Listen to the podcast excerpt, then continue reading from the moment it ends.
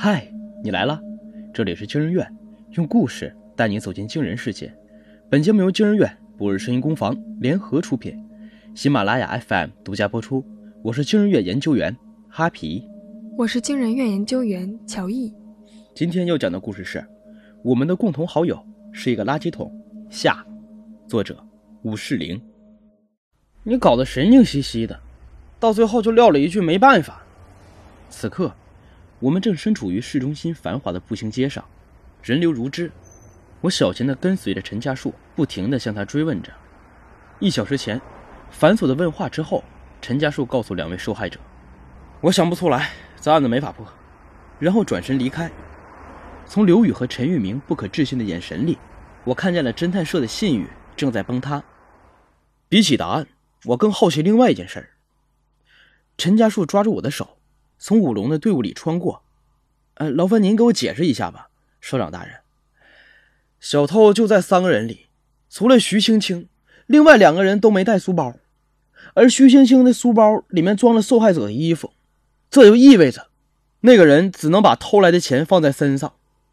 在说话的同时，陈家树死死盯着前方那个背影。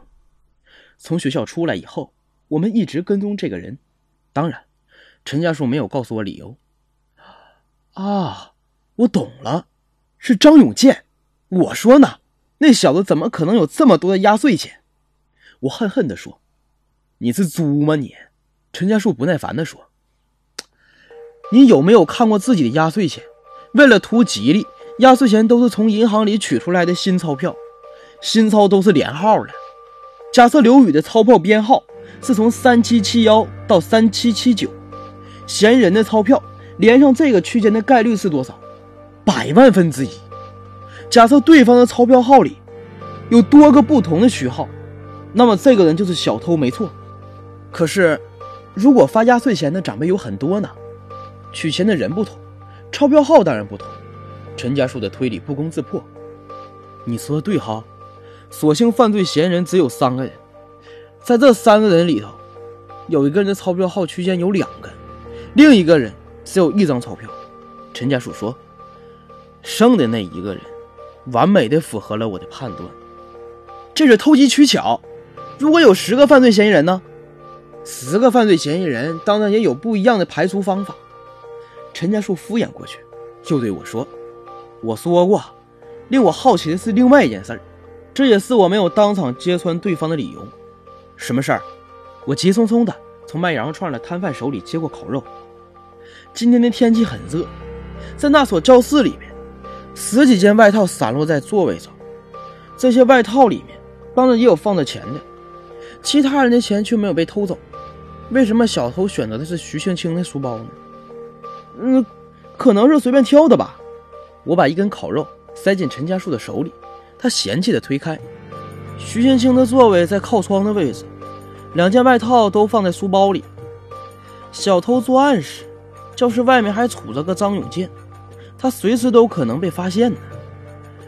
如果他只是想偷点钱，为什么不随便选几个外套呢？你的意思是：一，凶手知道徐青青的书包里放着陈玉明和刘宇的外套；二，凶手宁肯绕远走到徐青青的座位，耗费时间从书包里拿出外套，偷完钱再把外套塞回去。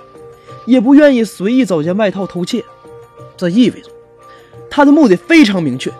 他冒着巨大的风险进行这样的行为，或许并不是需要钱，而是只需要徐青青书包里的钱。我重新看到不远处的徐青青背影，原来在看见教室情况的第一刻，陈家树就知道了答案。用连抄理论进行问话，或许只是为了确认自己的推测。太快了，在他的脑子里，这番推论。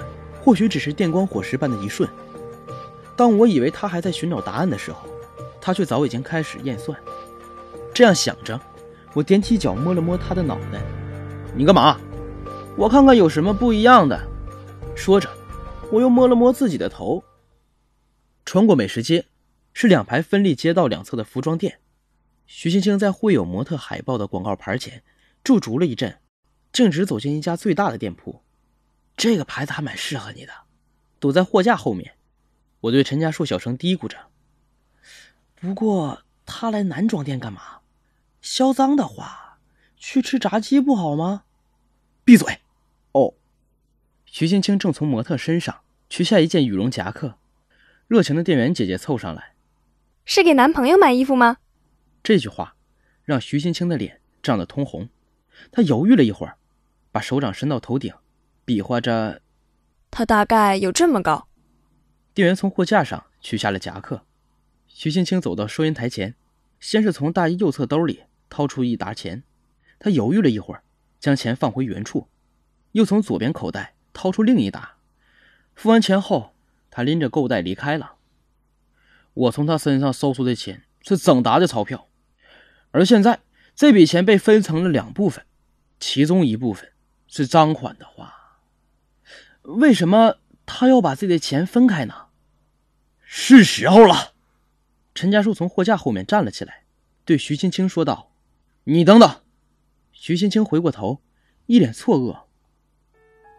你把偷来的钱和自己的钱分开了，付款时你并没有用那笔钱，为什么呢？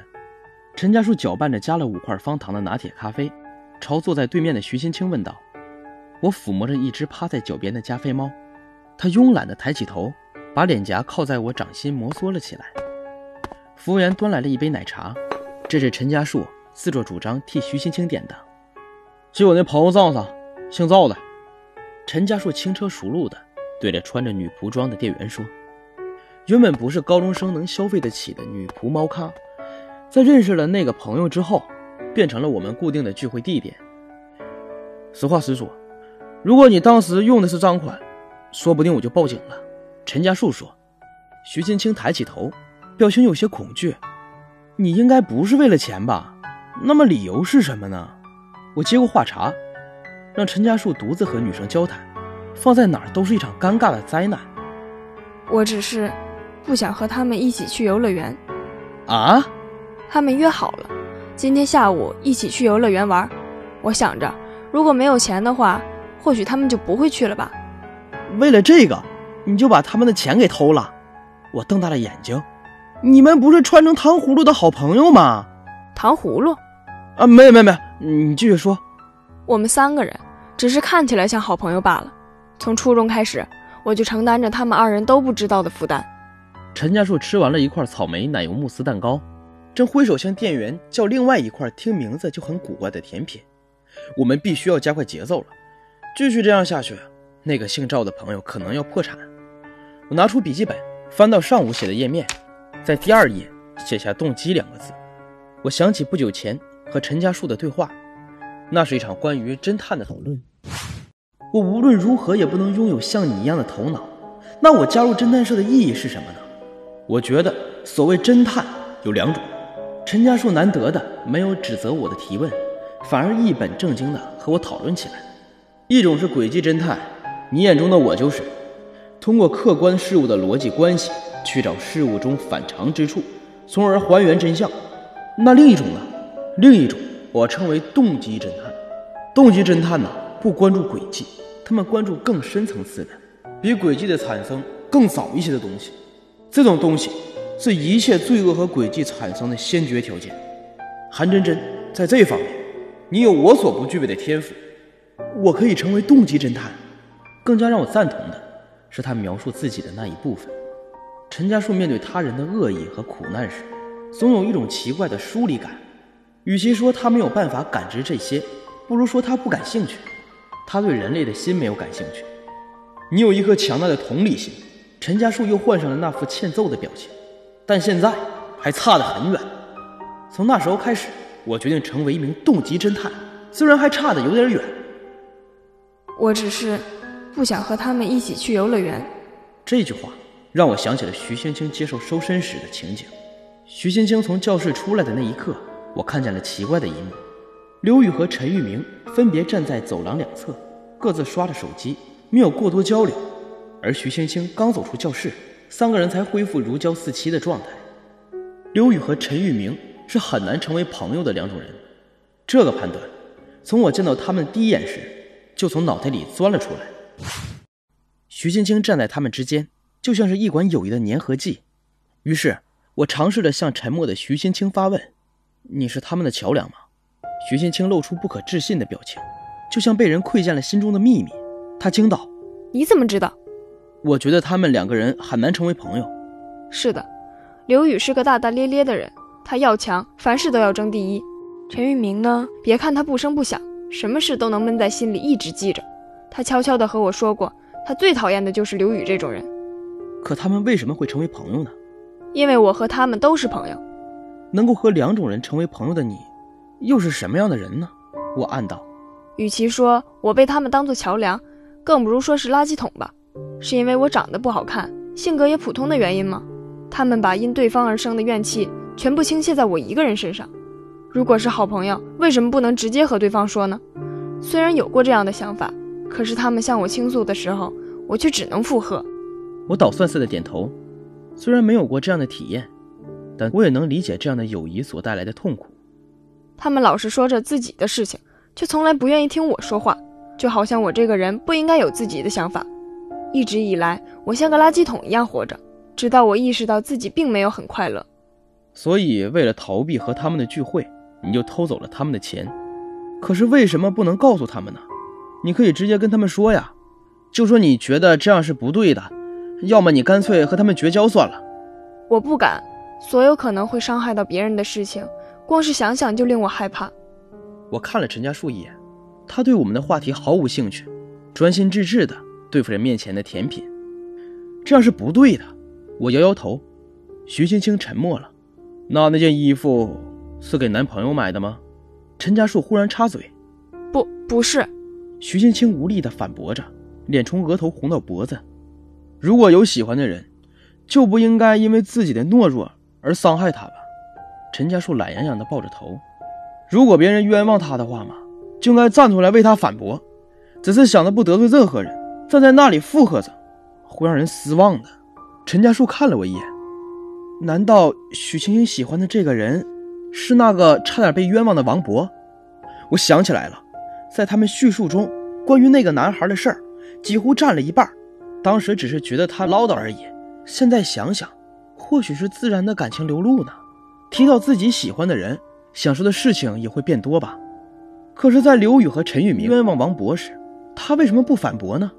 像两种截然不同的颜色连接在一起的你，也许是灰色的吧？